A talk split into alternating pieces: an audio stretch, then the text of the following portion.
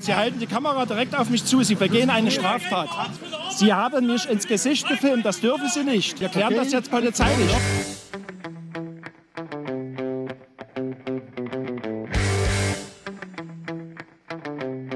Lügenpresse. Der einzig wahre politische Podcast. Mit Rudi Nowotny und Steven Geier. Heute Pro Bono, 40 Jahre YouTube und was 2018 sonst noch wichtig war. You look at what's happening last night in Sweden. Sweden.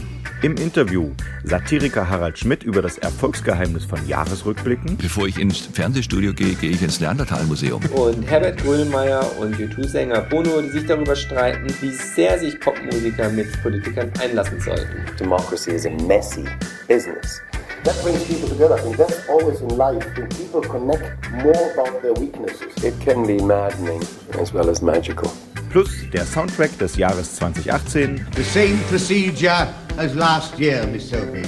Eine ausführliche Würdigung der wohl politischsten Popband aller Zeiten, U2. Same procedure as every year, Und wie immer eine jahresrückblickende Mischung aus Pop und Politik. Es ist besser, nicht zu regieren, als falsch zu regieren. Und jetzt ist es an der Zeit, ein neues Kapitel aufzuschlagen. Auf Wiedersehen. Aber die SPD wird gebraut. Bechi, sage ich dazu nur. Also du bleibst hier. Und das wird ganz schön teuer. Bechi, sage ich dazu nur. Ich nehme jetzt mein künftiges Ministerium mit der Heimat. Ich habe das Heimatmuseum, äh, äh, das Heimatministerium. Die EU erinnert mich ein wenig an schlecht designte Unterhosen. Solche, die an einigen Stellen zu eng sind und an anderen dann wiederum in geradezu gefährlicher Weise zu weit.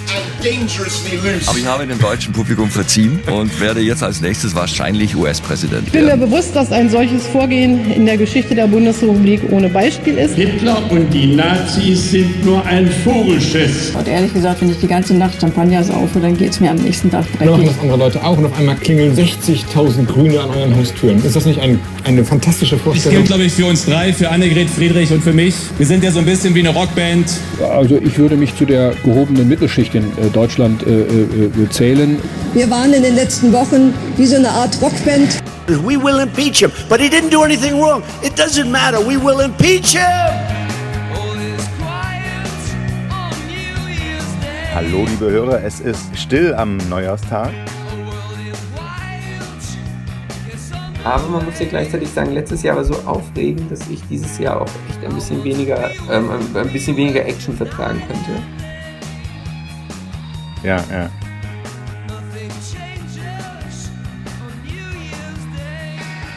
Also ich denke auch, äh, wenn, wenn 2019 einfach die Schlagzahlen ein bisschen senkt im Vergleich zu 2018, wird es immer noch aufregend genug. Ja.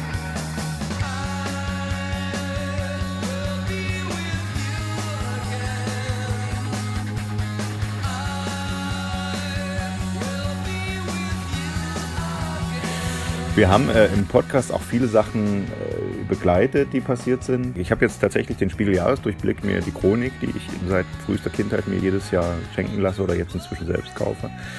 Äh, die äh, kommt ja schon Anfang Dezember raus, was in diesem Jahr den äh, hervorragenden Effekt hatte, dass man später nicht wissen wird, wer eigentlich Merkel als CDU-Chefin abgelöst hat äh, ob, ob, Theresa May eigentlich ihr, ihren Brexit-Deal durchs Parlament äh, bekommen hat, äh, dass man nicht weiß, ob die Verurteilung von Trumps Anwalt Cohn Anfang des Endes von Trump sein wird. Also das wird man, das erfährt man erst in der Jahreschronik 2020. Ich darf nicht drüber lästern, wir haben auch einen Jahresrückblick gemacht, der jetzt auch schon erschienen ist. Es, es, es, es, es ist Mit Cliffhangern. Das sind die Cliffhanger einfach dann. Kaufen Sie auch den Jahresrückblick 2020, wenn wir dann auflösen, was im Januar passiert. Also, wir wollen jedenfalls die Gelegenheit nutzen, äh, auf das Jahr nochmal zurückzublicken, unvollständig wie wir sind, einfach äh, entlang unserer eigenen äh, Interessen sozusagen, machen den Sack zu. Ich habe hier eigentlich noch die, die Notiz stehen, dass wir über das, was 2018 für uns neu gewesen ist, äh, sprechen wollten, aber das lassen wir, glaube ich, weg. Jobwechsel, Buchprojekte. Schenken wir uns selber mit äh, Ignoranz. Genau, man muss auch mal die wichtigen Sachen ignorieren können. Und äh, was das alles für das Konzept eines Jahresrückblicks bedeutet, das habe ich mit Harald Schmidt vor ein paar Jahren mal besprochen und das passt so schön, dass wir da jetzt reinhören können. Die Frage, Was macht eigentlich den Erfolg von diesen Jahresrückblicken in Print, Radio und Fernsehen aus, die uns jetzt alle schon begleiten und äh, ja, denen wir uns mit unserem Podcast diese, dieses Mal anschließen wollen? Bitteschön. Warum sind denn Jahresrückblicke äh, Blicke so ein beliebtes Medienformat? Naja, weil man, äh, sagen wir mal, doch relativ kostengünstig Sendezeit und äh, Blätter voll kriegt. Ja, und beim Publikum gibt es gar nicht das Bedürfnis so. Ähm, doch, das glaube ich schon. Das, das ähm, kommt drauf an, äh, wer es macht und äh, vielleicht auch welche Sendung. Man sagt, ach guck, das war auch in diesem Jahr, konnte ich mich entweder nicht mehr erinnern oder hätte ich gedacht, das sei schon viel länger her. Haben Sie eigentlich schon mal so einen Jahresrückblick im Fernsehen moderiert? Nein. Hätten Sie Lust? Nein. Wieso? Sozusagen im Grunde, da beginnt ja ab, ab April das Buchen der Entrechteten und Geschändeten, ja. äh, um die bei sich sitzen zu haben. Und äh, das ist mir, äh, also ich finde das langweilig. Hm. Und ach, er auch schon tot. Ja, Huch, er lebt noch. Hm. Also das ist, äh, nee, das ist nicht mein Genre. Hm.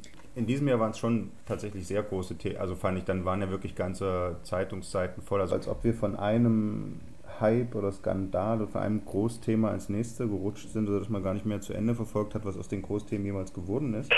Ja, dafür sind die Großthemen auch, glaube ich, nicht angelegt. Also ich sehe es wie ein Surfer. Man versucht gleich so die erste schöne Welle am Jahresanfang zu erwischen. Hm.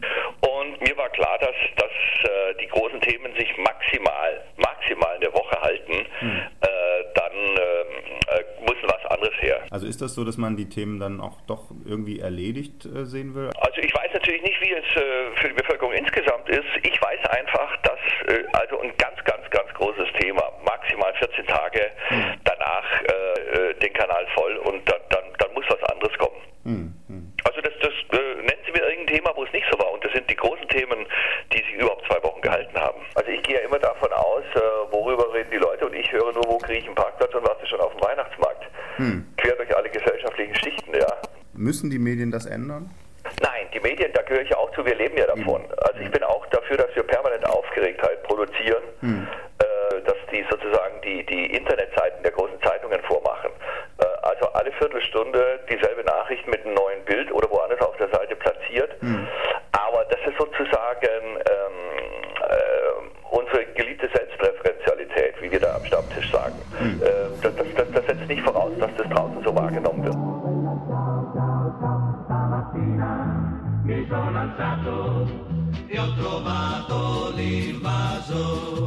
Lied vorsingen. Da da di da da. Ein Lied vorsingen. Da da da da da da da. Das politische. Das politische. Das politische. Das politische. Das politische Lied. Hätte ich mitsingen müssen, ne? Dann wäre es besser geworden. Oh bella ciao, bella ciao, bella ciao, ciao, ciao. Partigiano, portami via, che mi sento di morire.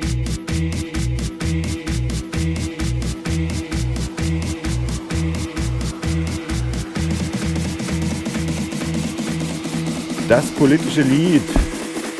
Bella ciao, bella ciao, bella ciao, ciao, ciao. Genau, man muss das so schreien, ne? Also man muss das so Man hat's skandieren. Ja, ja, ja, klar, es ist ja Kampf. Ja, habe ich erzählt, dass ich mal eine versucht habe, eine, eine, eine Fernsehserie, also nicht eine Serie, sondern ein, ein, ein Jugendmagazin habe ich mal konzipiert mit zwei Kollegen. Und da gab es auch die Rubrik, so wäre das kein Hit geworden. okay, nee, kenne ich nicht. Und kam, äh, kam Bella Ciao vor? Nee. Nein, Bella Ciao, äh, kam, kam. Bella Ciao wäre sogar in meiner Version ein Hit geworden. Das, Ah, ist, ah, das ist ah. einfach zu gut. Es ist, ist unkaputtbar, der Song. Also er ist, Ich glaube, es ist es unkaputtbar. ist der Sommerhit dieses Jahres gewesen. Äh, Ich habe nur mitbekommen, als Kevin Kühnert, der Juso-Chef und baldige, glaube ich, steht unmittelbar bevor, wird, glaube ich, noch dieses Jahr passieren, äh, SPD-Vorsitzende, äh, der... Ach, ernsthaft? Ja, oder? Denkst du nicht? Okay, gut. Wer sonst? Wer soll es sonst machen? Ja, von mir aus, also ich freue mich ja für ihn. Scholz wird sich nicht trauen weiter. Ich meine, aber was, was interessiert einen denn die Splitterpartei? Ja, eben, das ist auch jetzt schon eigentlich tragisch. schon zu viel drüber gesprochen. Aber Ja. äh, ähm, der twitterte, äh, er findet es ja lustig, dass jetzt irgendwie alle möglichen, äh, äh, ja, ich weiß gar nicht, was er gesagt hat, Kids oder sowas diesen Sommerhit abfeiern und nicht wissen, dass das ein Partisanenlied ist.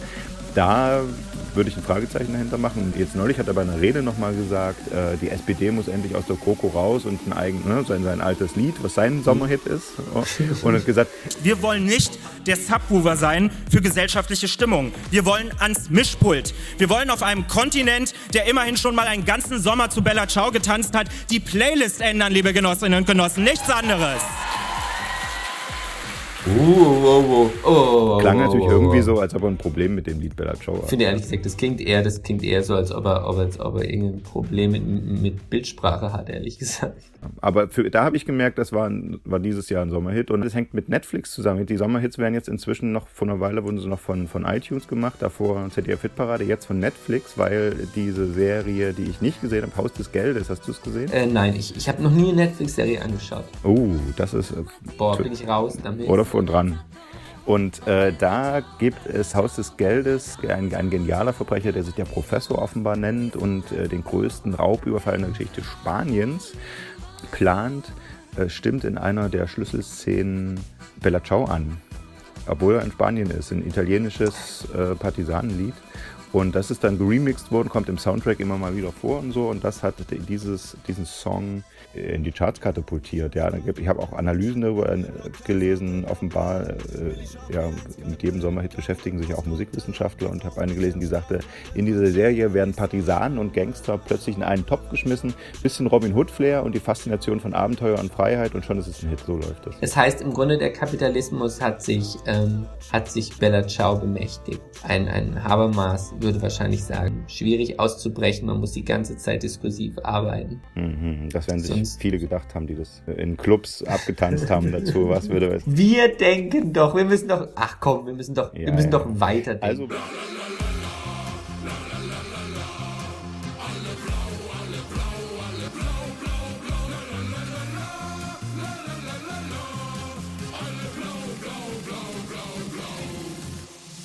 So, wir hören jetzt im Hintergrund die eine oder andere Version, weil es gab schon so viele Coverversionen davon ähm, und die auch immer mal wieder neue äh, Texte bekommen haben. Und ich habe dabei auch gelernt, die, das, was wir jetzt als italienisches Partisanenlied äh, kennen, ist tatsächlich auch schon eine ja. Coverversion, weil eigentlich ist es entstanden äh, Anfang des 20. Jahrhunderts, so die erste dokumentierte Fassung 1906, als Protestlied von italienischen Reispflückerinnen. Das ist auch wieder ganz viele neue Infos. Ich wusste nicht, dass in Italien Reis gepflückt wurde.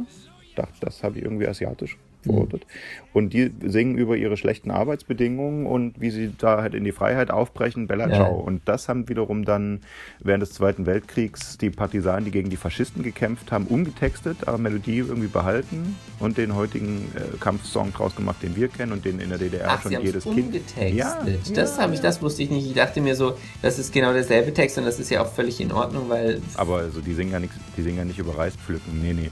Äh, also wer, wer des Italienischen nicht mächtig ist und im Club nicht genau zuhören kann, die, die Partisanenfassung, da geht es ja darum, dass ein, ich habe es in der Schule ja gelernt, das war ja DDR äh, äh, Pflicht, Pflichtsong. Ah, und stimmt, ähm, die deutsche ja. Übersetzung, es ist ein bisschen schwer zu verstehen. Entweder der Ich Sprecher, der da äh, singt, sozusagen, ist verwundet und muss von seinen Partisanenfreunden äh, äh, sozusagen weggeschafft und begraben werden, wenn er stirbt. Ja, äh, oder ja. sie treffen mhm. auf einen, einen verwundeten Kameraden. Äh, aber jedenfalls so, das ist die Geschichte, begrabt mhm. mich dort und da, wo, wo mein Grab ist, mhm. Äh, sollt ihr dann eine Blume hinstecken und die steht weiterhin für den Kampf. So ist die Kurzzusammenfassung. Der Vorläufer der, der, der großen Ihr Sommerhit auf einem Reiskorn.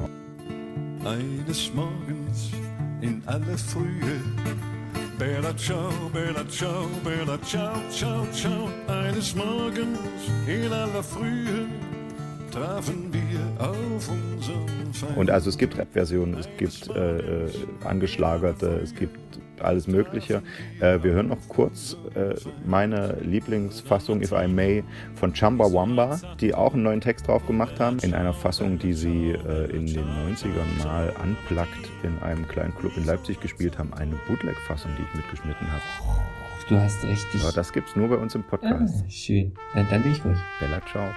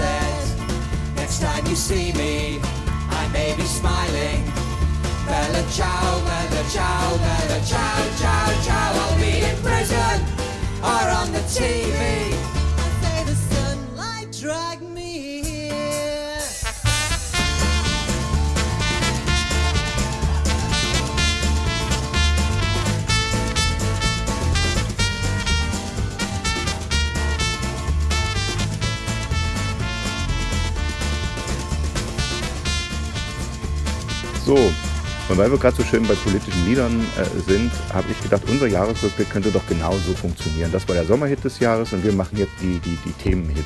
Einfach, was war dieses Jahr los? Er erzählt in Songs. Oh, Alles, was staubig ist, schmutzig und dreckig. Alles, was rostig ist, gammelig und speckig. Und dann Ja, fangen wir an mit äh, Oscar. Ich mag Müll. Genau, das läuft hier schon im Hintergrund. Man muss äh, sich kurz reindenken, ah, das war jetzt Anfang, das, steht jetzt für mich Anfang, für Anfang des Jahres. Deutschland hat noch keine Regierung. Äh, die GroKo stand ja erst im März, Jamaika war im November geplatzt. Das war eine komische Zeit, man wusste nicht, worüber soll man diskutieren. Und dann kam, wer, worauf spiele ich mit diesem Song an von Oscar? Dann kommt Müll Ja, ich mag, ich Boah. mag Müll. Wofür Boah, steht das? boah, Für welche Debatte aus diesem Jahr? für die AfD. Ja, nah dran. Nee, erinnerst du dich an die, an die Essener Tafeln? Ah, ich hatte ursprünglich gedacht, das bezieht sich irgendwie auf Oskar Lafontaine und äh, seine Bewegung Aufstehen, aber Das hier kommt noch extra. Das Das, kommt noch extra. Ah, genau. Ich meinte die Debatte ähm, deutscher Müll zuerst für Deutsche. Äh, die Lebensmittel, die, Mhm. die, äh, die in Lohn und Brot stehen, nicht mehr essen wollen, werden ja in Deutschland gespendet, damit sie nicht weggeworfen werden müssen auf den Butterberg. Und wer das dann essen darf, äh, da gab es Anfang des Jahres die Debatte darüber, müssen da Deutsche bevorzugt werden oder darf der Flüchtling auch die abgelaufenen Lebensmittel äh, gleichrangig essen. Das war eine ganz heikle Debatte, da gehen wir jetzt gar nicht länger drauf ein. nee, das, das, das können wir auch nicht sehen. Der nächste, der nächste Hit ist auch großartig. Wir haben's immer noch geschafft, mit vereinter Kraft. Mhm. Ich und mein Diesel, bei Sonne, Schnee und Regen stehen wir beide unseren Mann. Mhm. Ich und mein Diesel kommen immer wieder an. Ähm, Tru- Truckstop, ich und mein Diesel. Gut, das, das zieht sich ja, oder? Das ganze Jahr, ja. Das ist ja ein, ein ist, ja, das ist quasi der auch ein Sommerhit. Der, der Diesel langlebig, ja, und tuckert durchs Jahr. Das erste Fahrverbot am 31. Mai in Hamburg. Hast du es gemerkt in Hamburg, dass die Diesel nicht mehr die... Ich habe kein Auto, ich bin einer dieser, dieser grün, linksgrün versifften Journalisten ohne. Ah, Die Luft müsste doch durch das Fahrverbot auch besser geworden sein, so habe ich das verstanden. Ach so, ja, das ist sogar ähm, nicht weit von hinter meinem Haus durchgelaufen. Ich, ich, ich, ich, habe, ich, ich habe nichts gemerkt. Ist das enttäuschend? Keine Ahnung. Wir machen den nächsten Song. Die Antilopen Denn heute Gang. brechen sie noch Stammtisch verholen. Doch morgen haben sie Sprengstoff und scharfe Pistolen. Und Günter Grass schreibt ein neues Gedicht. Und Beate Zschäpe hört YouTube. Das ist eigentlich böse, oder? Okay, da können wir unseren, nachher unseren Spezialgeist gar nicht zuschalten. Und aus dem Jenseits. Aber ke kennst du den Song? Nein. Ja, also Antilopen Gang, eine antifaschistische Rap-Combo, sehr zu empfehlen. Äh, und tatsächlich ist es so, hier, das ist ein Stück, äh, man hört jetzt ein paar Fragmente im Hintergrund, äh, wo es sozusagen um die Banalität des Bösen geht, ja, wenn, man, wenn man so sagen darf, und den Antisemitismus, der versteckt durch die deutsche Mitte wabert. Das ist schon ein älteres Stück, das war die Zeit, als man sich darüber aufgeregt hat, dass Günter Grass äh, gesagt hatte, man darf Israel nicht kritisieren, das sind meine letzten Worte mit schwacher Feder oder wie das war. Letzter Tinte. Ja, ja, genau. Und ähm, äh, tatsächlich äh, haben die bei der Hausdurchsuchung in diesem abgefackelten Haus, äh, äh, wo das Trio, das NSU-Trio untergeschlüpft war, U2-CDs gefunden. Ah. Darauf bezieht sich das. Ah, wunderbar. Ich muss ja übrigens sagen, finde ich, finde ich nämlich gut, dass, dass, dass, man, dass man da krass, dass am Ende noch ein, ein wenn ein SS-Mann noch seine Meinung zu Israel. Na, okay. Der Jahresdurch Jahresrückblick äh, erfordert die, Chrono Chron die Pflicht hier, Chronolistenpflicht, Pflicht, Pflicht, wisst schon, das zu sagen, im Juli 2018 Beate Zschäpe wegen zehnfachen Mordes zu lebenslanger Haft verurteilt. Und im Knast gibt es nur noch Schlager, kein YouTube, YouTube mehr. Man gönnt es ihr. Und auf dem Jenseits lacht Jürgen Möllemann und der Holger Apfel fällt nicht weit vom Stamm. Und Max Mustermann zündet ein Flüchtlingsheim an. Deutschland, Deutschland, du tüchtiges Land.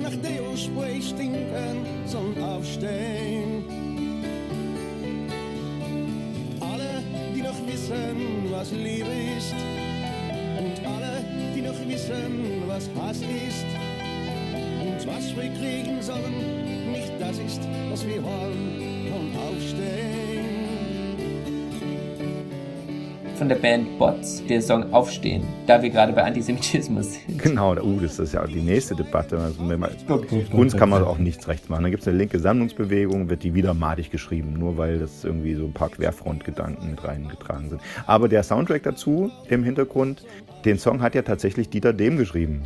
Ah, ja gut, dann. Und deswegen ist der, der also ich glaube, Frau Wagenknecht, August, im August ist der Name für die Sammlungsbewegung vorgestellt worden. Und in, im Zuge dessen ist ein bisschen drüber gesprochen worden, Dieter Dehm, der ja auch mitmacht bei der linken Sammlungsbewegung und eben diesen Aufstehens-Song geschrieben und getextet hat, über sein früheres Schaffen nochmal. Und also mir ist er erstmal so richtig klar geworden, er hat auch für Klaus Lage tausendmal berührt geschrieben. Tausendmal ist nichts Doch, das wird immer, das wird immer, immer erwähnt. Und das, was sollen wir trinken? Das wusste ich, da, das, das wusste ich nicht. Ähm, ich weiß ja nicht, ob diese, ob diese, die beiden Lieder in einem Schaffenszyklus entstanden sind. Ja, ich würde es aber alle drei passen als Hymne für Sarah Wagenknechts und Oskar Lafontaines Bewegung aufstehen äh, gegen die da oben.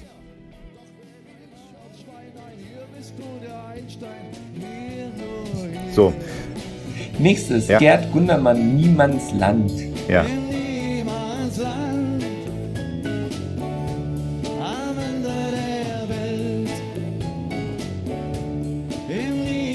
Du musst jetzt wieder sagen, wo, was ist 2018 passiert. Äh, Flüchtlinge. Hm, Also ja. immer noch irgendwie, immer, ich, ich hm, kann es nicht mehr hm. hören, aber ja, wahrscheinlich. Also erstmal natürlich, Ende August kam der Gerd Gundermann-Film ins Kino.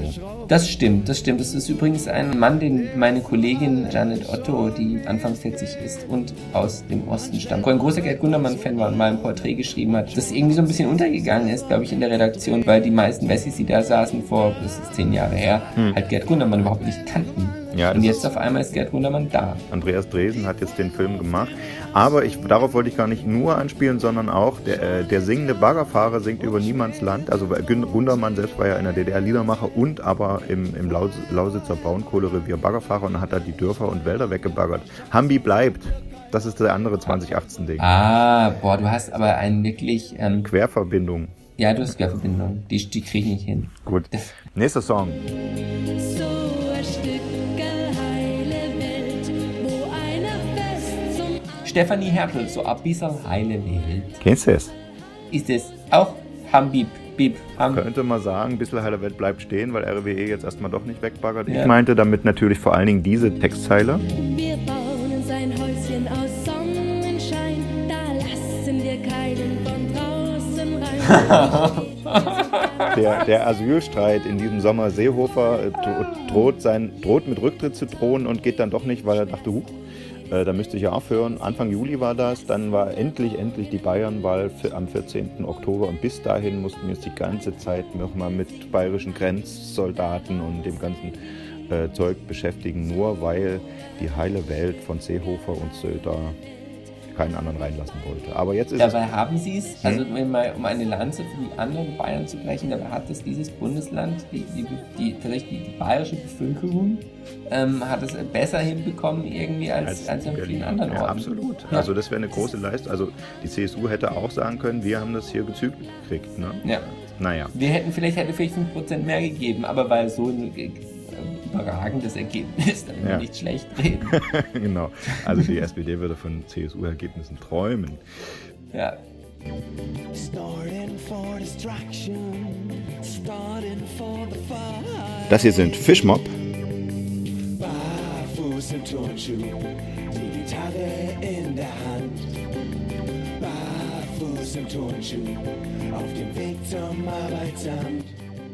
Zur großen Hartz-IV-Debatte in diesem Jahr zwischen Linke und Grüne gegen Hartz IV. SPD immer noch andiskutieren. Schnell, schnell, da sind wir doch wieder. Mal sehen. Schon, schon eins der großen Themen für 2019.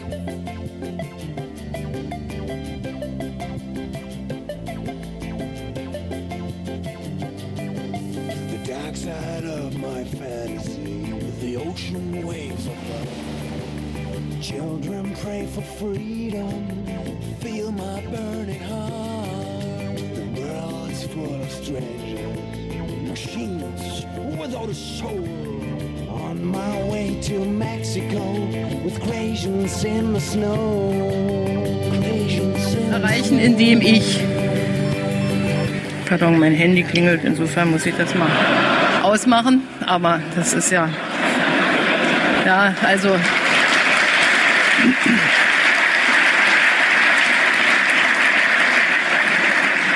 Ich habe heute nicht die Nerven. Manchmal schaffe ich es, dass ich sozusagen Double Track mache, aber das habe ich heute nicht geschafft. So. Ja, da haben wir sie schon. Angela Merkel und passend dazu diesen Hit von Toni Marshall. Schöne Weid hast du heute für mich Zeit. Oh ja, oh ja, oh. Sag bitte ja, dann bin Und damit äh, ist nicht nur AKK gemeint, sondern äh, Angela Merkel, die im August zum Staatsbesuch im Senegal war und nach der deutschen Nationalhymne hat die Militärkapelle diesen Hit gespielt. Schön. Ach, ernsthaft? Das hat man gar nicht so mitgekriegt. Also ich habe es nicht mitgekriegt. Ich habe Tränen gelacht. Kannte- kannte Schöne Maid, hast du heute für mich Zeit. Die sind natürlich nicht nach dem Text gegangen, die armen Senegalesen. Die sprechen ja Französisch und nicht Deutsch. Die haben einfach schöne, schmissige Marschmusik gehalten. Hatte, hatte sie Spaß? Äh, Sie hat äh, Pokerface. Pokerface. Es gibt Videoaufnahmen Pokerface. Danach kam Ah. noch Ja, mir Samim Radl da, auch äh, von der gleichen Ah, nicht Militärkapelle. schlecht. Da hat sie wahrscheinlich an Seehofer gedacht, da war es vorbei. Jetzt hat so Schluss. Dann als nächstes Heidi Kabel. Tschüss, das heißt auf Wiedersehen. Immer noch Angela Merkel beim Ah, okay. sagt Tschüss beim Parteitag. Tränenreich. Mhm. Und das ist der nächste Song, äh, die Kings mit Days. Das ist das, was Vol- Volker Bouffier im Abschiedsfilmchen. Wir kennen das ja alle von goldenen Hochzeiten, 60. Geburtstagen und so. Man macht ein kleines Video, so eine, so eine Slideshow und legt ein bisschen Musik drunter und Thank you for the day. Zeigt Oma nochmal hier, das waren die schönsten Momente, bevor es ins Altenheim Es geht. kommt nichts Besseres mehr. Das hat Volker Bouffier genauso auch gemacht mit äh, Angela Merkel und da lief im Hintergrund äh, The Kings mit Days. Und es ist, ist okay, ich habe den Text natürlich gehässig, wie ich bin, auf irgendwelche Fallstricke gecheckt. Es ist okay, man kann man kann es so stehen lassen. Also der Abschied, das waren schöne Tage mit dir, Angela. Da ist die Tür. Toll. Naja, Volker Bouffier war nicht weit weg von seiner eigenen kleinen Tür. Ja, es war knapp. Ah. Ohne die Grünen, wenn die nicht stärker geworden wären, Mhm. dann hätte er sich auch gleich so ein Filmchen selbst noch schneiden können. Und apropos, hier ist die Tür, da ist The Clash.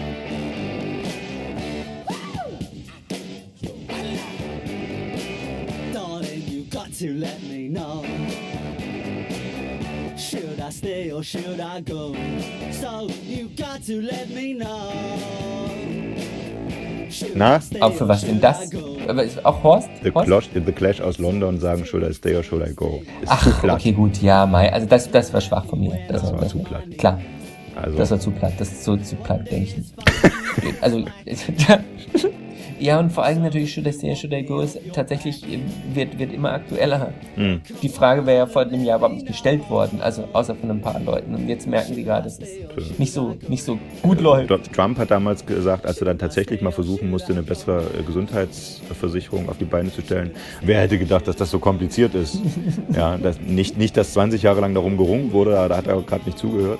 Und jetzt ist es halt so mit der Grenze zwischen Irland und Nordirland. Wer hätte gedacht, dass die ein Problem ergibt? Stimmt, also, ich da eine mein, Grenze ist überhaupt jetzt. also das war doch niemandem klar. Also dass die, wenn, wenn jetzt Großbritannien nicht mehr zur EU gehört, aber Irland schon, dass das da dann irgendwie eine äh, Zollgrenze geben muss. Also wer hätte darauf kommen sollen?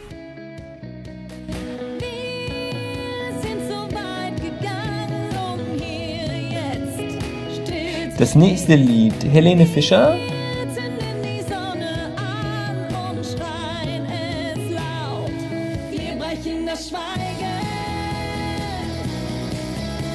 Helene Fischer hört unseren, hört unseren Podcast. Ernsthaft? Wir haben in der Schlagerfolge dieses Jahr darüber gesprochen, dass es die Aufforderung an sie gab, Ah. äh, sich doch mal gegen die AfD zu äußern. Es reicht nicht, wenn es immer nur Campino macht. Und prompt, nachdem im, in Chemnitz, wir erinnern uns, Ende August in Chemnitz der, das, Ver, äh, der, das Tötungsverbrechen äh, Mhm. von mutmaßlich mehreren Asylbewerbern an einem Deutschen. Äh, die großen Proteste danach, Rechte äh, ziehen durch die Straßen. Es gibt ein Wir sind mehr Konzert von der Gegenseite und dort sagt der Song, Singer-Songwriter Bossa, ja, wir sind ja eh alle einer Meinung hier, feine Sahne, Fischfilet und tote Hosen und so. Was müssten mal andere Leute wie Helene Fischer das sagen? Und zwei Tage später bei ihrem Konzert Sagt in Helene Berlin Fischer was. sagt sie es. Sagt sie es vor dem Song mich, Wir ja. brechen das Schweigen, den wir gerade hier hören. Tut mir leid. Ähm, sagt sie es tatsächlich. Wir hören mal rein. Ich wollte ganz gerne heute Abend gemeinsam mit euch, denn ich verfolge natürlich auch die Medien. Ich weiß, was in letzter Zeit los ist und ich äußere mich nicht oft zu politischen. Ich gebe nie politische Statements, denn Sprache ist die Musik und deswegen heute Abend, jetzt und hier gemeinsam mit euch. Wir setzen auch ein Zeichen und ich möchte jetzt und hier, dass keiner mehr sitzen bleibt, denn jetzt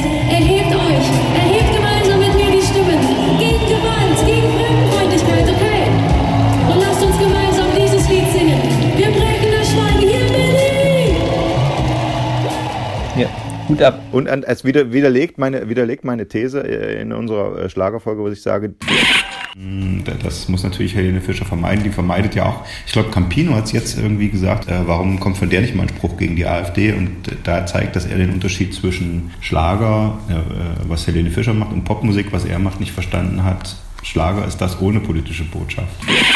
Jetzt ist, damit ist Helene Fischer wahrscheinlich zum Pop gewechselt. Ah, du, du sagst also nicht, dass deine Definition falsch ist. Du sagst einfach, Helene Fischer ist jetzt Pop. Ja, so, Okay, äh, gut. Ja, hm. Ist ja auch nicht nur ich- mein. Gut, wir, also, ab, noch, noch ein PS, du äh, erinnerst dich, wir haben mal drüber gesprochen, wie man eigentlich, wie ich eigentlich über einen Bundespräsidenten berichten soll, was ich ja manchmal machen muss, wenn ich doch eigentlich das Amt sinnlos finde und du sagtest das hier, wir hören nochmal die Folge von damals rein. Meine Frage an dich, wie kann man so eine Oppositionshaltung in dieses, in eine Berichterstattung über dieses staatstragende Amt sich retten? Hast du da eine Idee? Eine, eine, du möchtest, eine, du möchtest oppon- wieso, wieso nimmst du es nicht einfach als ähm, irgendwie ein, ein, ein verbindendes Element, so wie irgendwie der alte Küchenschrank, der halt weitergegeben wird? Und da siehe da auch, der Bundespräsident Frank-Walter Steinmeier hört unseren Podcast und reagiert in seiner Rede zum Jahrestag von der, der, Parlam äh, der Republiksausrufung 1919. Denn, meine Damen und Herren, wer heute glaubt, unsere Demokratie sei doch mittlerweile eine Selbstverständlichkeit, ein Alltagsgegenstand, ganz wie ein altes Möbelstück, der schaue auf jene Tage Ich- damals. Boah, Ja, der Schau auf jene Tage, Rudi. So ist es nämlich. da weiß ich gar nicht, was ich dazu sagen soll. Das ist, ähm, Ja, wir gehen, ah, wir bleiben bei den großen Demos gegen rechts in, in, in äh, Berlin am 13. Oktober, die große Unteilbar-Demo. mit 250.000 Leute. Wahnsinn. Ich bin, äh, ich, als Journalist darf man sich ja nicht dazu bekennen, ob man da mitläuft oder nicht. Ich bin einfach als Journalist gucken gegangen. Das ist ja immer neutral und gut. Einfach, Mhm. einfach um zu, um zu wissen, was geht, hingehen, zugucken.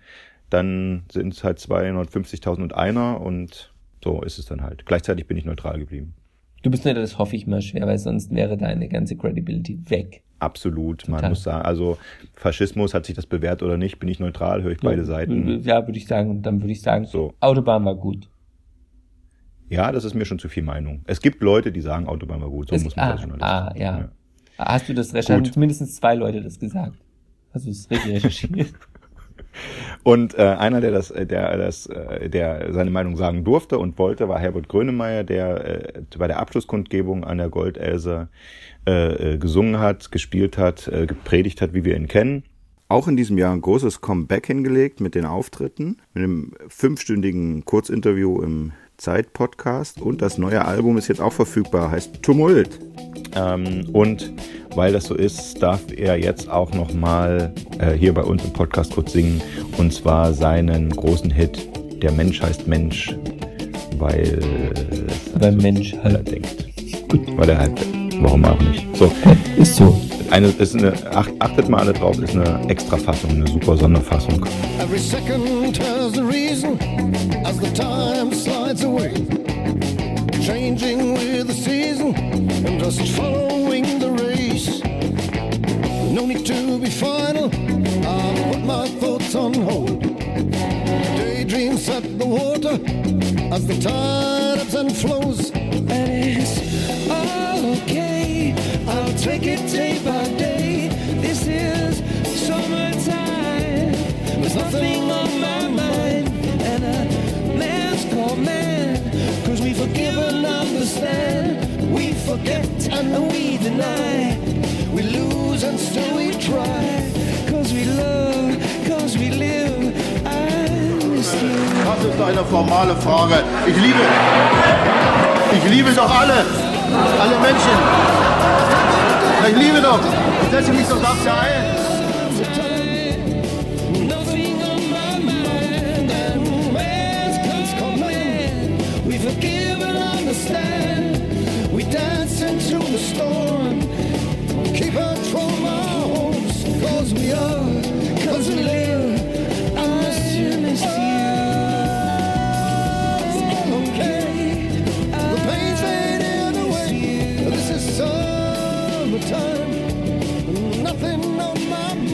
So, da sind sie, die beiden, die beiden großen alten Herren des, des Politpop, Herbert Grönemeyer und Bono.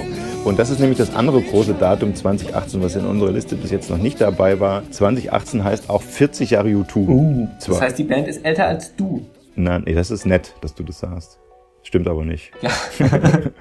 äh, sie, älter. sieht älter aus als ich. Die sind zwar 76 gegründet in Dublin, aber heißen seit 78 erst U2. Aber ich glaube, die Besetzung ist äh, gleich geblieben. Über all das reden wir besser mit unserem alten Freund und Kollegen Martin Scholz. Inzwischen von der Welt am Sonntag, der aber schon vor Jahren äh, diese Art der großen Interviews und großen Gespräche, wo man mit auch mit Popkünstlern und mit Schauspielern und anderen äh, Kulturschaffenden über die großen Themen redet, erfunden hat. Damals noch für die Frankfurter Rundschau. Die Reihe hieß Das Gespräch. Sowas ähnliches gibt's inzwischen in vielen Zeitungen. Er selbst, wie gesagt, macht jetzt bei der Welt am Sonntag. Wir sagen Hallo, Martin Scholz. Hallo. Hallo, grüß euch. Long time no here and see. Sehr schön. Genau, du bist jetzt wieder überwiegend in Frankfurt, aber auch noch in Berlin aktiv. Genau. Martin hat schon so ziemlich jeden, der äh, popkulturell bekannt ist, der was macht, äh, interviewt. Also in der Musik, keine Ahnung, Sting, Paul McCartney, Iggy Pop, you name it. Also egal, denkt euch irgendwen. So ähnlich bei Schauspielern und auch bei vielen Schriftstellern und auch äh, etlichen Politikern. Aber man kann, glaube ich, uneingeschränkt sagen, in Deutschland hat wahrscheinlich noch niemand äh, U2 so eng begleitet wie Martin. Kannst du überschlagen, wie oft du die Band oder Bono einzeln interviewt hast? Also das erste Mal war 1900, jetzt muss ich lange Luft holen, 87 in München. Und Das war auf einer Pressekonferenz und ich weiß das noch deshalb so genau, weil es damals noch keine Walkmans oder sonstigen professionellen Aufnahmegeräte gab. Man schleppte da, also zumindest waren sie nicht sehr klein, sondern so eine Art Mini-Kassettenrekorder hin. Und ich setzte mich in die erste Reihe, stellte dann nach dieser Pressekonferenz, die ich mit vielen Fragen versucht hatte äh, anzufüttern, fest, dass die Batterie meines Aufnahmegeräts, das waren richtig dicke Batterien, aber nicht sehr leistungsstark oder schon verbraucht. Auf jeden Fall waren nur so die ersten zehn Minuten drauf und ich habe mich dann wie ein Blödmann in den englischen Garten gesetzt und ganz, ganz schnell aus der Erinnerung das transkribiert, was mir noch gegenwärtig war. Also das war so der erste Adrenalinstoß. Die, die Kassette gibt es noch. Also Danach hast du gedacht, ich will Journalist werden, ja. Genau.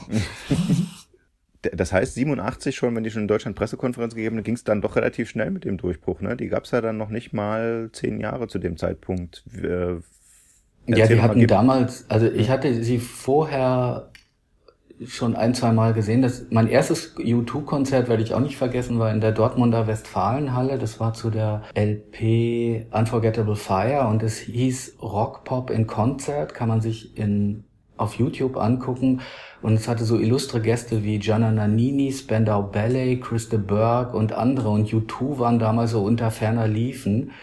Die spielten mhm. als Erste, aber man merkte da mit Pride, dass mhm. das gerade sich so eine Tsunami-Welle aufbaute und so war es dann auch. Und äh, das habe ich als ziemlich überwältigend also, wahrgenommen. Aber das heißt, die ersten Hits, die von U2 wahrgenommen worden, waren schon Pride in Deutschland? Nee, das war noch vorher, da hatte ich, also da hatte ich mir die erste Platte gekauft, das war Oktober und War und da spielten sie auf der Lorelei dieses mhm. inzwischen sagenumwobene Rockpalast. Konzert. Ich glaube, das hat sie hier in die Wahrnehmung erstmals eingespeist. Aber da war das bei mir noch so eher so im Hintergrund. Was war der, was war der Hit von den, von den Alben? Ähm, New Year's Day und Sunday mhm. Bloody Sunday. Ja gut, Sunday Bloody Sunday. Mhm. Ja. Würdest du sagen, man kann die 40 Jahre seitdem in bestimmte Phasen unterteilen? Ja gut, mit äh, Joshua Tree wurden sie dann ja Weltstars, so in der Kategorie Pink Floyd, Rolling Stones, Michael Jackson und nur noch in Stadien aufgetreten dann sind sie ja relativ schnell an der eigenen Größe erstickt in den Jahren darauf, also mit Rattle and Hum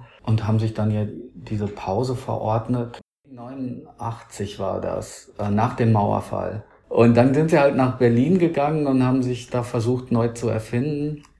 Und das wurde damals so widersprüchlich aufgenommen, weil viele hatten so diesen Überwältigungssound im Kopf und wünschen sich sowas wie Joshua Tree, aber irgendwie auf der gleichen, auf dem gleichen Level und dann kam halt Achtung Baby mit diesen sehr dissonanten Klängen und zwar der bekannten Stimme. Inzwischen ist das ja genauso ein Klassiker, aber damals war so nicht so richtig klar, wohin die Reise ging. Und dann kam diese Tournee danach mit äh, diesen vielen Fernsehbildschirmen und den angemalten Trabis auf der Bühne. Da hat die Postmoderne sehr galoppiert. Das war so die erste richtige Megatour von denen, oder? Mit, mit diesen, die sind ja inzwischen immer... Nee, die erste, hm. die erste Megatour war die Joshua Tree, die, äh, wo, wo sie wirklich... Auch schon, was die Ausstattung einging, ja? Naja gut, da haben sie die Stadien mehrmals hintereinander voll gemacht und äh, hatten nicht viel an Ausstattung, außer an großen hm. Lichtanlagen, was man damals so hatte. Aber diese hm. Zoo-TV-Tournee war dann halt wirklich bahnbrechend, weil sie dieses hm. Überangebot an Entertainment dann für sich genutzt haben und gleichermaßen kritisch reflektieren wollten und wie das dann halt so ist, wenn man das im größtmöglichen Rahmen macht, bleibt dann am Ende vor allem die große Show hängen. Aber das war halt die Zeit als erstmals die Asylbewerberheime und er nutzte das auf der Deutschland-Tournee allabendlich, um zu Demonstrationen aufzurufen und rief dann von der Bühne das Kanzleramt an. Und das war kein Witz, also er hat Helmut Kohl angerufen und... Kam er durch? Er kam durch, das wurde auf die Bühne äh, ah. Übertragen und man hörte dann praktisch den Pförtner oder wem auch immer, der natürlich diesen englisch sprechenden Menschen nicht verstand. Ich glaube, im Anschluss gab es dann brennendes Hakenkreuz. Also von der, von der Metaphorik her dann way over the top. Ich wollte gerade sagen, war relativ klar dann, was er es, es war dann sehr bildgewaltig. Und nach Sarajevo hatten sie diese Live-Schaltung. Mhm. Also Sarajevo war unter Beschuss und sie hatten dann diese Live-Schaltung. Und so kam es dann viel, viel später zu diesem Konzert. Also man hat versucht, alles auf einmal zu dokumentieren, reflektieren und zu kommentieren und das in irgendeine aberwitzige Art von Gesamtkunstwerk live unterzubringen. Insofern war das schon sehr spektakulär, das Ganze. Mhm. Und war das so die Zeit, wo, wo Bono dann so politisch geworden ist, dass es quasi wirklich auch schon zum Thema geworden ist und wo dann die ersten sagten, ja, Schuster bleibt bei deinen Leisten? Also politisch waren die ja schon immer durch ihre eigene Vita begründet. Also die Bombenanschläge in Nordirland und Irland waren ja schon Bestandteile ihrer frühen Songs, Sunday Bloody Sunday. Und dann kam Pride, die Ode auf Martin Luther King. Das gab es also in der Musik und auch auf der Bühne schon, aber mit Achtung Baby hat sich das nochmal verbreitert. Und da wurde er so ein Universalgelehrter in Sachen Menschenrechte. Aber er hat ja dann die Popsphäre verlassen und tatsächlich Politiker getroffen, George Bush auch, also den Junior und eben auch Merkel mehrmals und so. Das haben ihm ja auch viele vorgeworfen. Denkst du, das hat auch der Band geschadet? Ja, ich glaube, die haben da schon ordentlich drunter gelitten. Das fing so Ende der 90er äh, zur Jahrtausendwende an, als er dann bei dieser ersten großen Demo für äh, den Schuldenerlass für die ärmsten Länder in Köln war, das mitgemacht hat. Und da hieß die Organisation noch Data. Das wurde dann später seine eigene von ihm mitbegründete mit Bob Geldof One. Das war dann noch ein bisschen diffuser und hat sich dann immer gewandelt und in dem Zuge war er dann ja dann auf einmal regelmäßiger Gast bei den G7 oder G8-Gipfeln. Er hat das dann in einer Weise weiter betrieben, dass er eigentlich immer im Amt war, während die Staatschefs um ihn herum dann nach zwei, drei Amtszeiten doch dann nicht mehr da waren. Ne? Genau. Jetzt ist sogar Merkel weg. Jetzt hat er sogar Merkel politisch er so, überlebt. sogar Merkel. Noch nicht ganz, aber fast.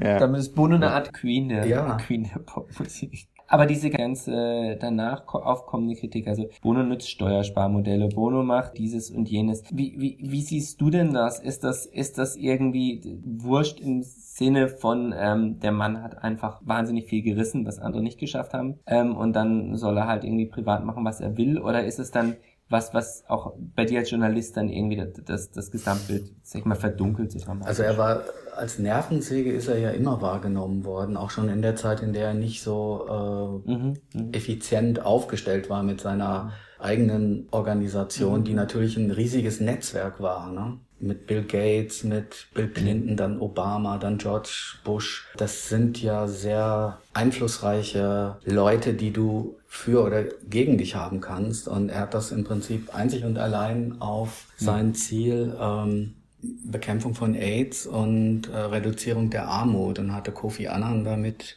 an Bord und je nachdem, die Spiele haben sich geändert, aber er blieb immer bei seinem Ziel und sorgte praktisch unnachgiebig dafür, dass dass er immer dabei blieb. Und da ist er natürlich geteert und gefedert worden dafür, dass er das gemacht hat, aber ich glaube, dafür muss man ihm schon Respekt zollen, weil es hat natürlich die Plattenverkäufe oder was auch immer in keinster Weise gefördert ab einem bestimmten Punkt, sondern er war einfach nur as boring as hell, er schon wieder, ne? Und äh, das ist bis heute so geblieben und dass es da natürlich ja. Äh, ja. Verfehlungen, Probleme gab mit, ob das nun irgendwie zu teure Tickets waren oder Steuersparmodelle und so, das begleitet ihn ja schon relativ lange. Äh, dazu hat er sich ja auch oft geäußert und ist dann trotzdem immer wieder dabei geblieben. Ne? Und man muss eben sagen, die, äh, die Konzerte sind immer noch, also die äh, Stadien sind immer noch voll, die sind, YouTube machen nach wie vor die einnahmestärksten Tourneen, äh, zumindest mit. Ne? Also ich glaube, in einigen Jahren sind sie auch Spitzenreiter und so. Also die, die, es gibt immer noch genug Fans, die das nicht so wahrnehmen, dass das irgendwie zu viel ist und die offenbar auch nicht das Gefühl haben, dass YouTube irgendwie äh, musikalisch durch sind oder so, was jetzt äh, im Feuilleton ist, glaube ich, jetzt nicht mehr so viel Aufmerksamkeit auf die neuen Platten jeweils. Aber die Stadien sind die Stadien sind voll, das geht ja vielen so, damit sind sie nicht alleine. Das ist so ein popkulturelles Phänomen, dass die Platten sich nicht mehr in dem Sinne verkaufen, weil sich Platten generell nicht mehr verkaufen und Leute heute, also jüngere Leute heute einfach anders Musik hören und kaufen und wahrnehmen über Spotify und Playlists und nicht mehr eine Band ein Album haben wollen. Das ist jetzt kein Problem, das sie alleine hätten. Also in der Liga, in der sie waren, spielen sie immer noch ganz oben mit, was, was die Tourneen betrifft. Und bei den anderen Sachen sind sie halt wie alle auch auf der Suche nach Relevanz und äh, ja, dass sie jetzt kein Nostalgie-Act werden. Ne? Das ist, glaube ich, schwer zu erreichen. Mhm. Äh, Martin und ich haben vor ein paar Jahren genau über den Vorwurf, ob man Politik und Pop auch so vermischen darf, dass man sich mit Politikern einlässt, mit Herbert Grönemeyer und Bono ein gemeinsames Interview geführt. Da würden wir jetzt mal den Ausschnitt zu dem Thema hören. Wer das ganze Interview lesen will, findet es äh, nach wie vor im Internet. Und äh, wir hören uns aber den Teil an, wo es genau um diese Frage geht.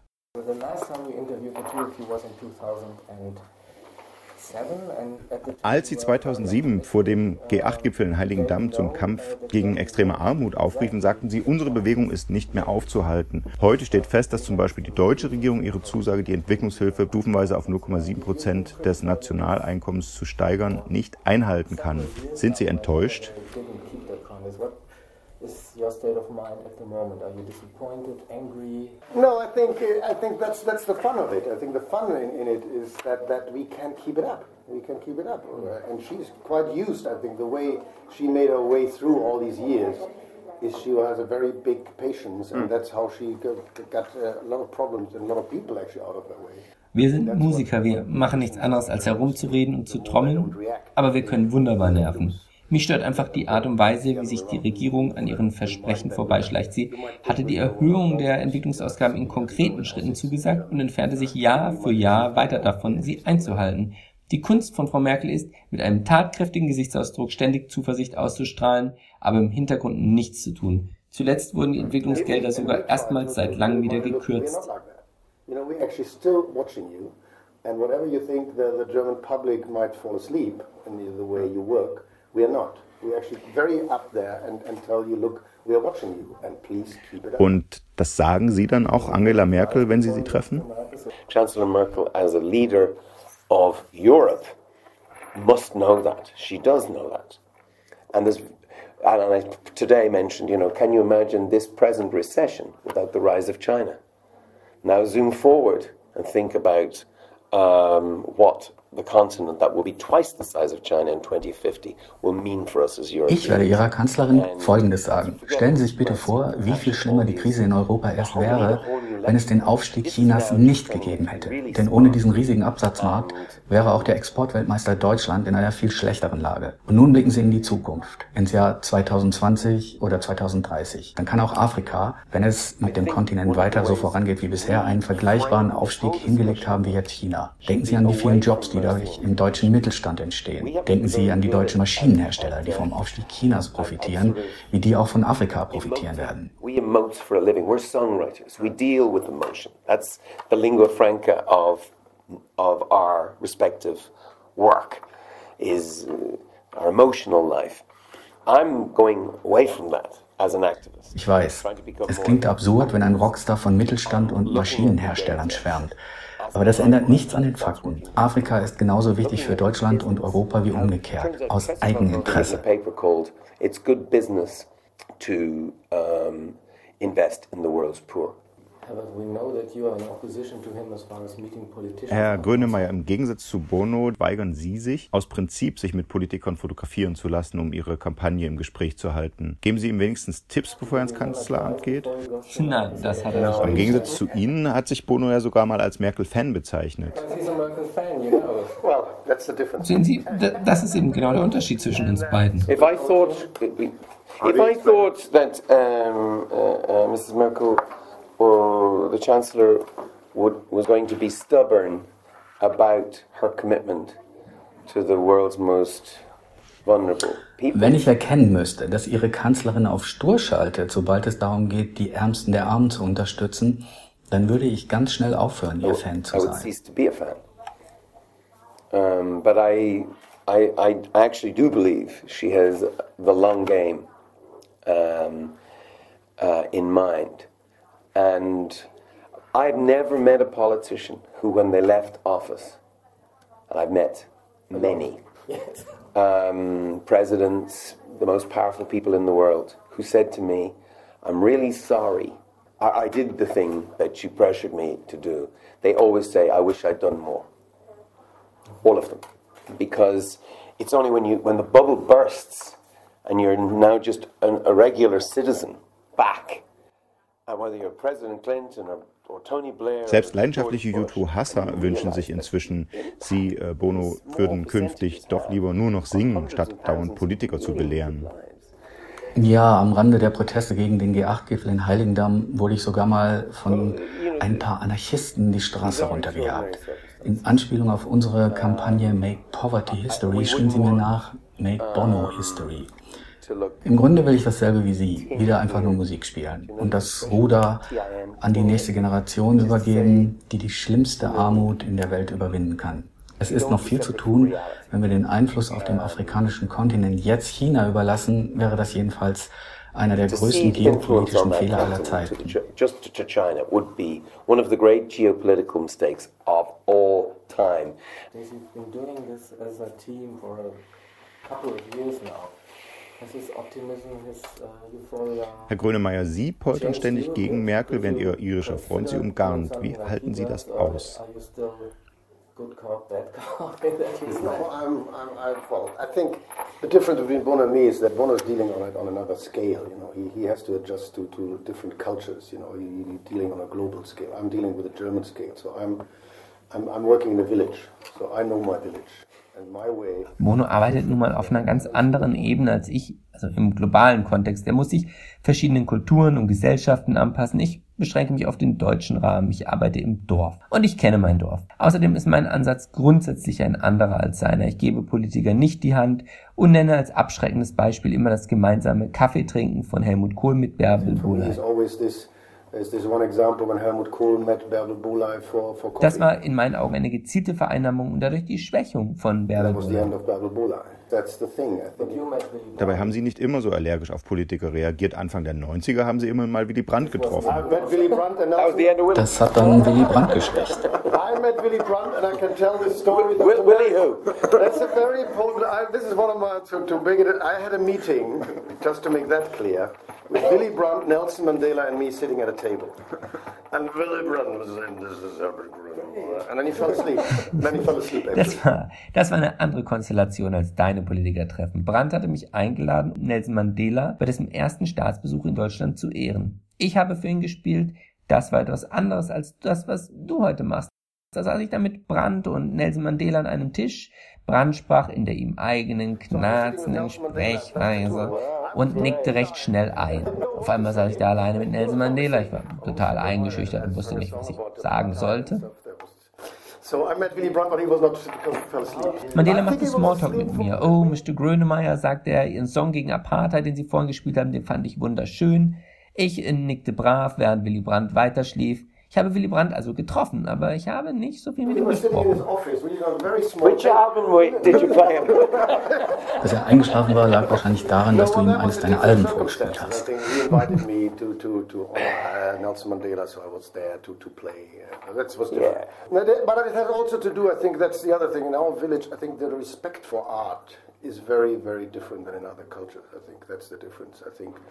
Von der Brandt-Anekdote mal abgesehen, finde ich, dass die Politik in Deutschland der Kunst sowieso nicht viel Anerkennung oder Respekt entgegenbringt.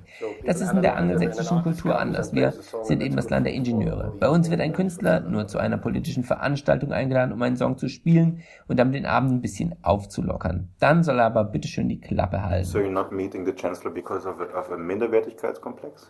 No, actually, no. I have no Minderwertigkeit. I'm, What just, is that? I'm just acting to the fact. Minority complex. Das klingt, als würden Sie keine Politiker treffen, weil Sie einen Minderwertigkeitskomplex haben. Ja, Quatsch, ich habe keinen Minderwertigkeitskomplex.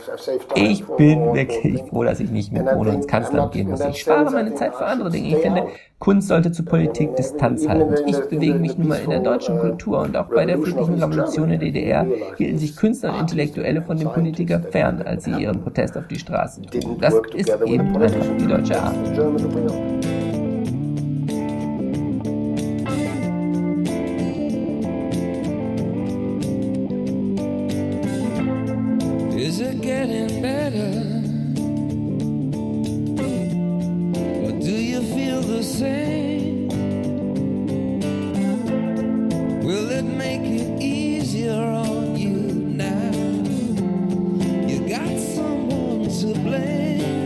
hören wir eine Demo-Version von One, dem großen U2-Hit von 1991 von Achtung Baby. Wir sprachen darüber. Und zwar zum 20. Jahrestag der Veröffentlichung von Achtung Baby ist eine große Sonderedition erschienen, wo eben auch eine CD nur mit den Demo-Fassungen, die sogenannten Kindergarten-Versionen drauf waren. Und das war eben One. Äh, Und wir haben so viel über politische Botschaft äh, und so weiter gesprochen, dass ich finde, es ist ein guter Kontrapunkt, dieses Lied zu nehmen, was alle irgendwie, glaube ich, großteils als Liebeslied wahrnehmen. Im, Im ganzen politischen Övre von U2, wir sprachen ja drüber, von äh, Sunday Bloody Sunday bis Pride und alle möglichen, auch jüngeren Songs. Selbst It's a Beautiful Day hat ja eine politische Konnotation, kann man alles mal googeln, wenn man Zeit hat. Nur eben One gilt als die äh, äh, große romantische Herzschmerzhymne. Und dass das eigentlich zu kurz gedacht ist, hat Martin in einem wunderbaren Essay herausgearbeitet, der auch bei dieser 20 Jahre Achtung Baby Edition äh, dabei war, nämlich in einem großen Hardcover-Buch enthalten, 92 Seiten über Achtung Baby, die Zeit, die tollen Fotos von Anton Corbijn und so weiter. Äh, Gibt es immer noch bei Amazon, kann man sich also holen und im Original in den Schrank stellen. Wir hören jetzt mal genau diesen Text. Und ohne zu viel zu verraten, es ist auch schon nicht nur Rückblick auf 40 Jahre U2 in 2018, es ist auch schon ein Ausblick auf 2019. das Jahr von 30 Jahren Mauerfall und auch von den Landtagswahlen im Osten, wo dann nochmal viel über die Differenzen zwischen Ost und West zu reden sein wird. Das können wir jetzt schon prognostizieren. Wir sagen vorher Tschüss. Ja, und danke, danke, für, danke an Martin und danke Ihnen fürs Zuhören. Und jetzt würde ich sagen, kann man noch mal zuhören. Ja? Dann bis nächstes Jahr. Danke, Martin.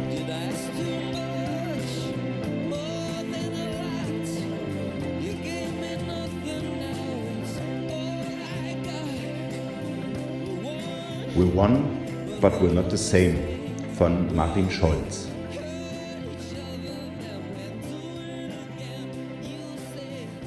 Wenn Lieder einen Duft verströmen könnten, einen charakteristischen Duft, der etwas von der Umgebung und der Atmosphäre vermittelt, in der sie entstanden sind, dann würden einige Songs von Achtung Baby verbrannt riechen. Beim Abspielen von Zoo Station, The Fly oder One würde uns ein stechender Geruch kurz die Luft anhalten lassen. Ein rauchiges Gemisch aus nicht ganz verglühten Briketts in altmodischen Kohleöfen, aus Abgasen der Zweitaktmotoren der Trabantautos und aus billigen osteuropäischen Zigaretten. So roch Ostberlin im Winter. In Westberlin dagegen roch es bis zum Mauerfall saturiert und sauber. Nach dem November 89 durchdrang die Ostberliner Luft dann auch die Atmosphäre im Westteil der Stadt, weil es keine Grenze mehr gab und die Travis massenhaft von Ost nach West knatterten. Die einst geteilte Stadt wurde als erstes durch den Geruch wieder vereint. Und nicht jedem gefiel das. Das war also die Luft, man könnte auch sagen der Gestank, der U2 damals um die Nase wehte, als sie von Oktober 1990 bis Januar 1991 versuchten in den Berliner Hansa-Studios neue Songs aufzunehmen. Die Band wollte sich von dem Wandel und der Aufbruchstimmung im neuen Zentrum des zusammenwachsenden Deutschlands inspirieren lassen. Als ich das erste Mal davon hörte, schrieb ich, wie andere Kollegen auch, reflexartig über David Bowie, Iggy Pop oder Depeche Mode, die alle zuvor in Berlin verstörend schöne Alben aufgenommen hatten. Aber der Vergleich hinkte, denn sie alle waren ja in den 70er und 80ern in das getrennte Berlin gekommen, in die Frontstadt, die auch ein goldener Käfig war. Ein Biotop, das Künstler, Aussteiger oder westdeutsche Wehrdienstverweigerer magisch anzog. U2 landeten in einem ganz anderen Berlin. Das neue Berlin lag nicht mehr in der äußersten Periphere Westeuropas, sondern im Zentrum eines neuen, sich gerade erst abzeichnenden Europas. Berlin war eine Schnittstelle, in der sich die bisherigen Gegensätze ineinander schoben. Was bringt die erfolgreichste Rockband der Welt dazu, sich auf so ein Provisorium einzulassen? Um das zu verstehen, müssen wir ein Jahr zurückspringen ins Jahr 1989. Damals, wenige Wochen nach dem Mauerfall, spielten U2 mit B.B. King in der Dortmunder Westfalenhalle und kurz darauf bei ihrem inzwischen legendären Silvesterkonzert im Dubliner Point Theatre. In Dortmund schienen die Begeisterungsschreie der Zuschauer wie Tsunamiwellen über die Band zusammenzubrechen, immer und immer wieder. Grenzenlose Euphorie, ohrenbetäubend, berauschend und irgendwie auch beängstigend und monströs. Was sollte nach diesem anschwellenden Triumphgeheul noch kommen? Bei dem Konzert in Dublin hielt Bono dann seine kleine Ansprache, in der er kryptisch The End of Something for You Too ankündigte, dass sie weggehen müssten, um alles nochmal neu zu träumen. Zum Träumen gingen sie nach Berlin. U2 waren nicht nur auf der Suche nach einem neuen Sound, sie suchten eine neue Identität. Das verband sie mit vielen Ost- und Westberlinern, die auf einmal one, but not the same waren, die aber nicht wussten, wie sie jetzt damit umgehen sollten. Als wäre das nicht Herausforderung genug gewesen, hatten sich U2 für ihre Neuorientierung ausgerechnet den Spätherbst und den Winter ausgesucht. Jahreszeiten, die in Berlin auch ohne Wiedervereinigung eine Art Ausnahmezustand einleiten. Wegen des Ostwindes sind die Winter in Berlin nicht nur sehr kalt, sie dauern hier auch länger als anderswo. Der Himmel ist meist grau oder noch düsterer und das mehrere Wochen hintereinander. Anton Corbin hat dieses Ambiente in vielen ausdrucksstarken Fotos festgehalten. Vier Iren vor Trabis im Schnee. Fast ein Gemälde, das einem nachempfinden lässt, wie trostlos Berlin im Winter sein kann. Als sich U2 am 3. Oktober 1990 ins Flugzeug nach Berlin setzen, starten sie noch im Gestern. Sie nehmen den letzten Flug der British Airways, der noch offiziell auf dem Gebiet der Deutschen Demokratischen Republik, der DDR, im Ostteil der Stadt landet. Dann kommt die Zukunft. Deutschland wird an dem Tag offiziell wieder vereinigt, die DDR hört auf zu existieren. Der damalige Bundeskanzler Helmut Kohl spricht in einer TV-Ansprache zur Wiedervereinigung von blühenden Landschaften, zu denen sich die neuen Bundesländer, wie die ehemaligen DDR-Regionen jetzt hießen, entwickeln würden. Er hat die blühenden Landschaften später noch öfter beschworen. Inzwischen wird der Begriff aber nur noch sarkastisch benutzt als Synonym für die stetige Entvölkerung des Ostens. In den Jahren nach der Wiedervereinigung sind vor allem junge Menschen aus den neuen Bundesländern weggezogen, weil sie nur im Westen Deutschlands Jobs fanden. Ein anderer Satz, der hohe Erwartungen auslöste, stammt von Willy Brandt. Ein Jahr zuvor, kurz nach dem Fall der Mauer, schwärmte der frühere Bundeskanzler und ehemalige Oberbürgermeister West-Berlins Jetzt wächst zusammen, was zusammengehört und sprach damit vielen aus dem Herzen. So wie Brandt es sagte, klang das fast wie eine historische Selbstverständlichkeit, wie ein organischer Vorgang, geäußert in einem Moment der überwältigenden Euphorie. Doch das Zusammenwachsen war in den Jahren, die folgten, vor allem ein schmerzhafter Prozess und das war am Tag der Wiedervereinigung, als U2 in Berlin ankam, vielen klarer als noch unmittelbar nach dem Mauerfall. Auch U2 wurden von diesen Stimmungen mitgerissen, als sie sich am Abend der Wiedervereinigung spontan einer großen Menschenmenge anschlossen, wunderten sie sich, weil alle um sie herum so niedergeschlagen wirkten. Wir waren irritiert, weil wir ja in, an den Feierlichkeiten zur Wiedervereinigung teilnehmen wollten, hat mir Bono mal erzählt. Wir dachten, Mensch, die Deutschen verstehen es wirklich nicht zu feiern. Bis sich herausstellte, wir hatten uns einem Protestmarsch angeschlossen. Menschen, die sich die DDR zurückwünschten. Eine Stadt der Gegensätze, hin und her gerissen zwischen Altem und Neuen, das sich gerade erst herausbildete und noch nicht klar erkennbar war. Das war der Makrokosmos, der gewaltige Gefühlsverstärker für den Mikrokosmos der Band, die sich an ähnlichen Gegensätzen aufrieb. Bono und Edge, die mit neuen Klängen der Clubszene experimentieren wollten, Larry und Adam, die die Essenz von U2 bewahren wollten. Die vielen gewaltigen Baustellen, die überall in Berlin entstanden und nie fertig zu werden waren ein Spiegelbild für die Situation der Band. So viele neue, aufregende Songideen, von denen nur wenige Gestalt annehmen wollten. Zumindest nicht, solange sie in Berlin waren. Als ich Achtung Baby 1991 rezensierte, schrieb ich, was für ein Glück es sei, dass U2 in Berlin keinen Abgesang auf das SED-Regime komponiert und sich stattdessen mit den vielen Facetten zwischenmenschlicher Konflikte beschäftigt hatten und ich war beeindruckt von der atemberaubenden Radikalität, mit der sie ihren charakteristischen Gitarrensound verfremdet hatten.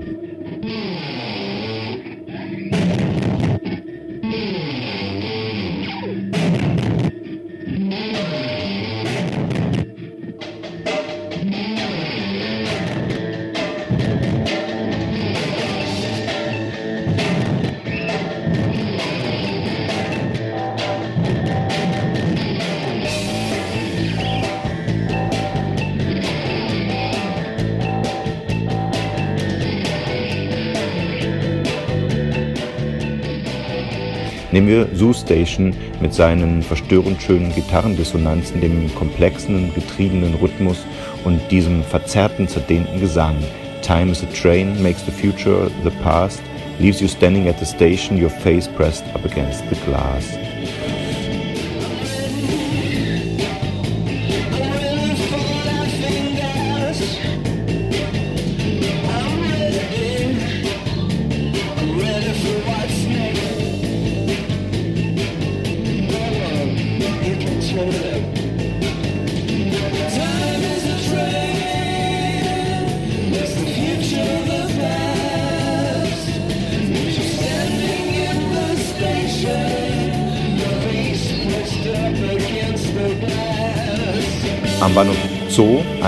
Eingangstor nach Westberlin und Inspiration nicht nur für U2, sondern auch für David Bowie, ist der Zug der Zeit inzwischen vorbeigerauscht. Seit der Eröffnung des neuen futuristischen Berliner Hauptbahnhofs fahren vom Zoo nur noch die Regionalzüge ab. An Zoo Station ist die Zeit nicht vorbeigerauscht. Vielleicht deshalb, weil der Songtitel nicht einen realen Ort beschreibt, sondern einen Zustand, einen Zustand der Rastlosigkeit, des Getriebenseins. U2 haben die Wirren und Erschütterungen jener Zeit in universelle Fragen übersetzt. Sie fragen, warum wir diejenigen demütigen und verraten, die wir lieben. Sie fragen uns auch, was uns zusammenhält, obwohl wir uns immer wieder verletzen. Viele der Songs haben in anderen Zusammenhängen immer wieder neue Bedeutungsgeschichten angelegt. Das ist die Essenz von großer Popmusik, sie wächst mit der Zeit. Kein Song verdeutlicht das so eindrücklich wie One. Ein Lied über eine schmerzhafte Trennung, geschrieben zu einer Zeit, in der ein gespaltenes Land versuchte, seine Trennung zu überwinden. We are one, but we are not the same. We get to carry each other, carry each other. Is it getting better?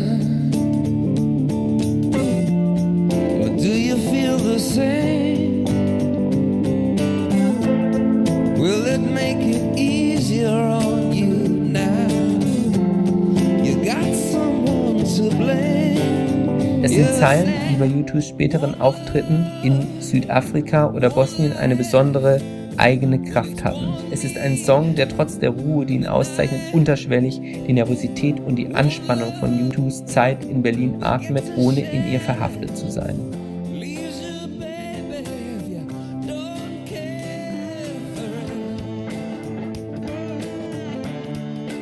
In Deutschland würde niemand auf die Idee kommen, One als Lied zur deutschen Wiedervereinigung zu bezeichnen. Dafür ist er zu subtil, zu vielschichtig. Dennoch spricht sein Refrain genau das aus, was vielen Ost- wie Westdeutschen lange schwer fiel in Worte zu fassen. We're one, but we're not the same. Das auszusprechen ist heute zwar immer noch keine Selbstverständlichkeit, aber es fällt leichter, als es damals vor 20 Jahren war.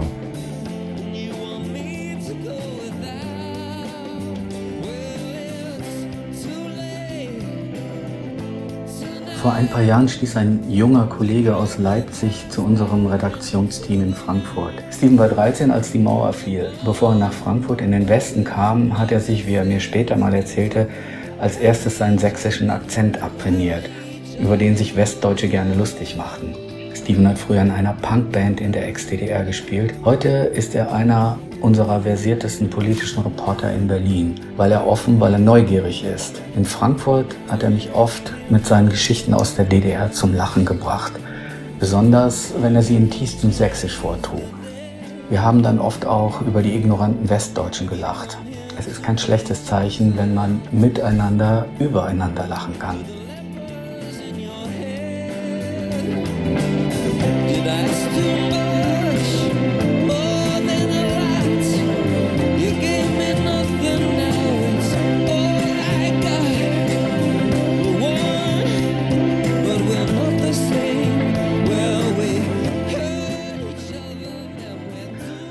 Als U2 kurz vor dem 20. Jahrestag des Mauerfalls am Brandenburger Tor ein Konzert gaben, hatte ich zwar ein Ticket, konnte aber an dem Tag nicht nach Berlin kommen, was auf ewig an mir nagen wird. Steven war zu dem Zeitpunkt gerade in Berlin und wusste, wie sehr ich litt. Als er sich nach der Arbeit von seinem Büro zu Fuß auf den Weg zum Brandenburger Tor machte, rief er mich von seinem Handy an. Und dann schilderte er mir in seiner ruhigen, sonoren Stimme, wie gerade die Scheinwerfer um den Gipfel des Brandenburger Tors tanzten und U2 begannen One zu spielen. Da war ich ganz bei ihm.